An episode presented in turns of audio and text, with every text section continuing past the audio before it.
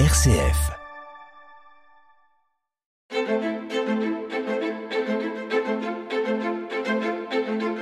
Quand je serai grand, Philippe Lansac.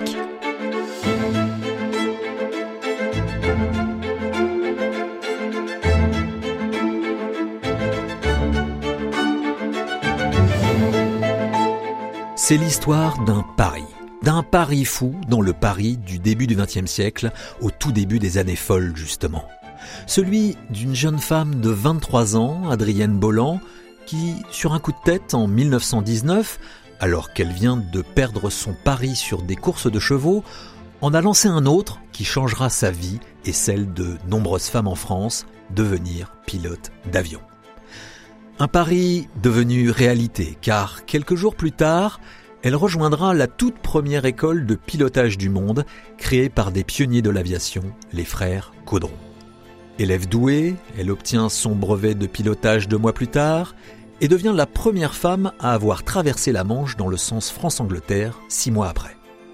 Elle enchaîne en battant le record féminin d'altitude avant de se lancer dans un pari encore plus fou, celui d'être le premier pilote de l'histoire à franchir la cordillère des Andes. Ça tombe bien, son patron, René Caudron, souhaite faire de la promotion sur le continent sud-américain, alors top là, voilà Adrienne Bolland en route vers Buenos Aires, ou plutôt en mer, car elle part en paquebot, avec en soute deux avions Caudron de démonstration. Quelle chaleur à Buenos Aires en ce début janvier 1921, au cœur de l'été austral.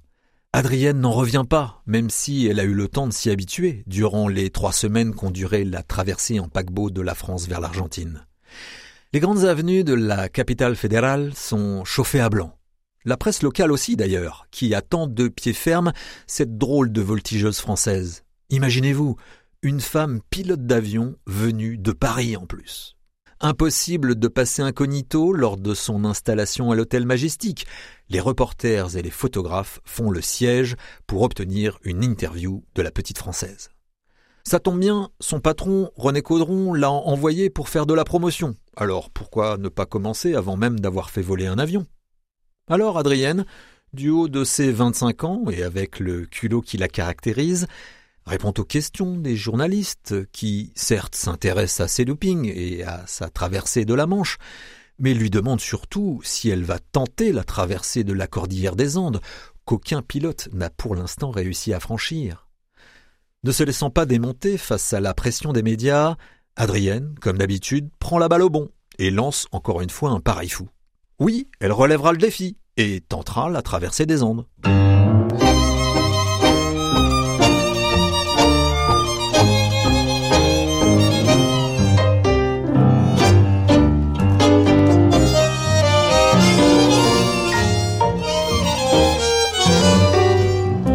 Fois l'interview terminée et les journalistes partis, René Dupérier, le mécanicien qui a accompagné Adrienne en Argentine, se met en colère. T'es devenu folle ou quoi? hurle-t-il. Tu sais très bien que nos G3 ne sont pas assez puissants avec leurs 80 chevaux. Et puis, ils plafonnent à 4000 mètres maximum. Et Caudron, qu'est-ce que t'en fais? Il t'a envoyé en Argentine, mais à condition que tu refuses de franchir la cordillère. T'as oublié? Bien sûr qu'Adrienne n'a pas oublié. Mais c'est plus fort qu'elle elle ne peut pas résister à ce nouveau défi. D'ailleurs, elle y pensait depuis le départ et a fait envoyer en cachette un avion plus puissant par un cargo qui ne devrait pas tarder à arriver. Alors, en attendant, elle part d'ores et déjà en train à Mendoza, dans le centre du pays, au pied de la cordillère des Andes.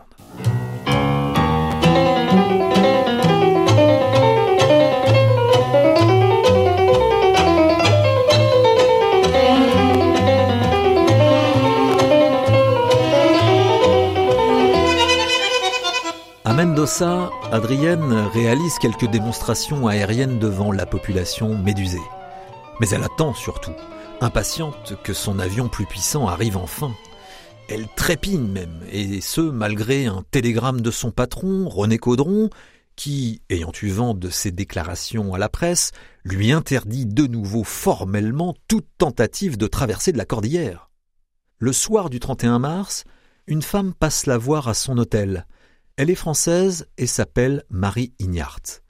Elle souhaite lui transmettre un message important de la part de la société spirit Jeanne d'Arc, déclare-t-elle au concierge de l'hôtel. Elle insiste tant qu'Adrienne cède et accepte de la recevoir.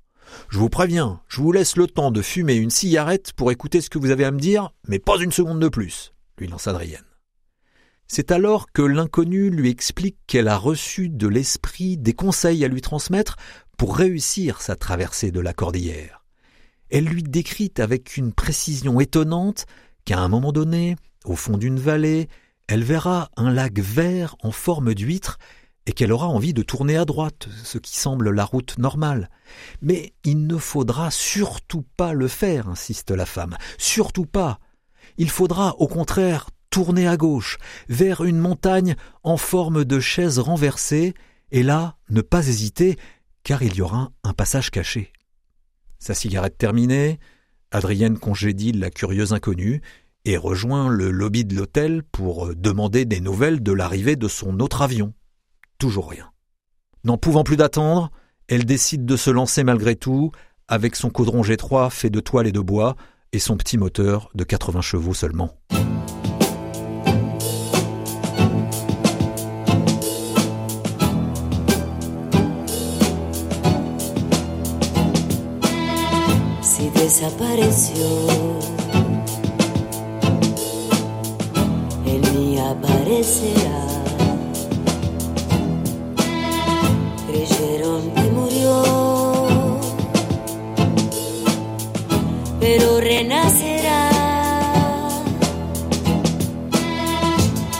Le lendemain, 1er avril 1921, elle rejoint à l'aube son mécanicien sur le tarmac de l'aérodrome de Mendoza. Elle enfile son blouson et son casque de cuir, grimpe dans le biplan et décolle. Cap vers les Andes, vers l'inconnu, car elle n'a aucune carte. Rapidement, la température s'effondre avec l'altitude. Elle a beau avoir mis un pyjama de soie sous sa combinaison, elle a vite très froid. Or, elle n'est pas équipée pour une telle aventure, alors elle se protège tant bien que mal avec des journaux qu'elle utilise pour se protéger du vent glacé. Un vent qui l'empêche d'avancer à plus de 50 km heure avec son tout petit moteur. Mais elle continue, déterminée, le visage tendu, voire bouffi par l'altitude. Son avion tremble dans tous les sens et a de plus en plus de mal à tenir la portance car il n'est pas censé pouvoir dépasser les 4300 mètres. Combien de temps va-t-elle encore pouvoir tenir? Quelques minutes plus tard, au bord de l'épuisement et à demi consciente tant elle est tétanisée par le froid, elle aperçoit un lac au bout d'une vallée, un petit lac vert en forme d'huître. Tout le récit de l'inconnu illuminé de la veille lui revient alors en mémoire, et, suivant son intuition, elle décide, contre toute logique, de suivre à la lettre les indications fournies par la femme.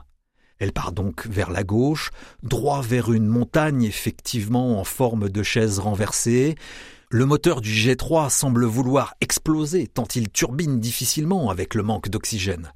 Pensant qu'elle va s'écraser contre la falaise, Adrienne aperçoit tout d'un coup une faille dans la roche, cachée par un pic, comme l'avait indiqué la femme mystérieuse. Adrienne joue le tout pour le tout et glisse sans se poser de questions son G3 dans les trois passages et se retrouve alors de l'autre côté de la montagne, de l'autre côté de la cordillère des Andes. Comme par magie, la masse bleue de l'océan Pacifique lui apparaît à travers les nuages, puis Santiago du Chili, là, à ses pieds. Elle a réussi Après 4h15 d'une traversée épique, Adrienne se pose épuisée sur l'aérodrome de la capitale chilienne. Elle reçoit un accueil triomphal des autorités locales. Mais, aussi incroyable que cela puisse paraître, le seul absent pour célébrer son exploit est le consul de France, qui a cru que c'était un poisson d'avril.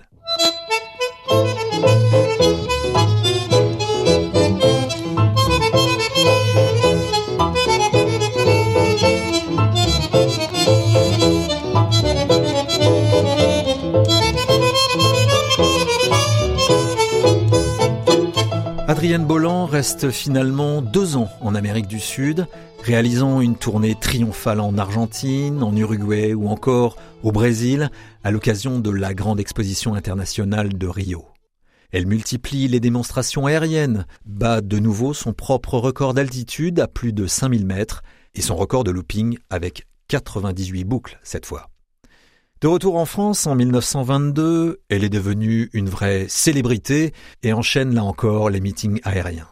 En 1930, après 35 ans de vie d'aventure en célibataire, elle se marie au pilote Ernest Vinchon et s'engage rapidement, avec euh, la volonté qui la caractérise, dans d'autres combats, politiques cette fois.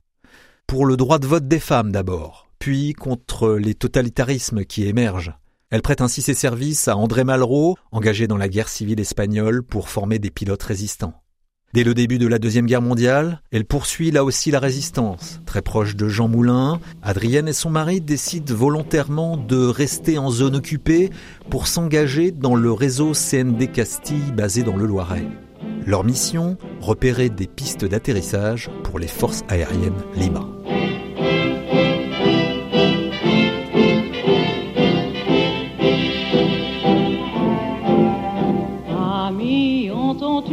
Vol noir des corbeaux sur nos plaines.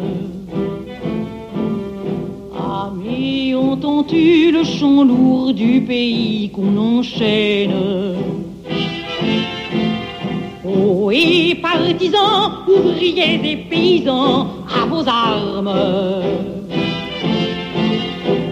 en 1971, pour fêter le 50e anniversaire de sa traversée historique de la Cordillère des Andes, Air France offre à Adrienne Bolland de retourner sur les lieux par avion spécial. Une émotion immense pour cette vieille dame qui restera espiègle jusqu'à sa mort en 1975. Espiègle, intrépide, mais surtout source d'inspiration encore aujourd'hui pour de nombreuses femmes pilotes et aventurières.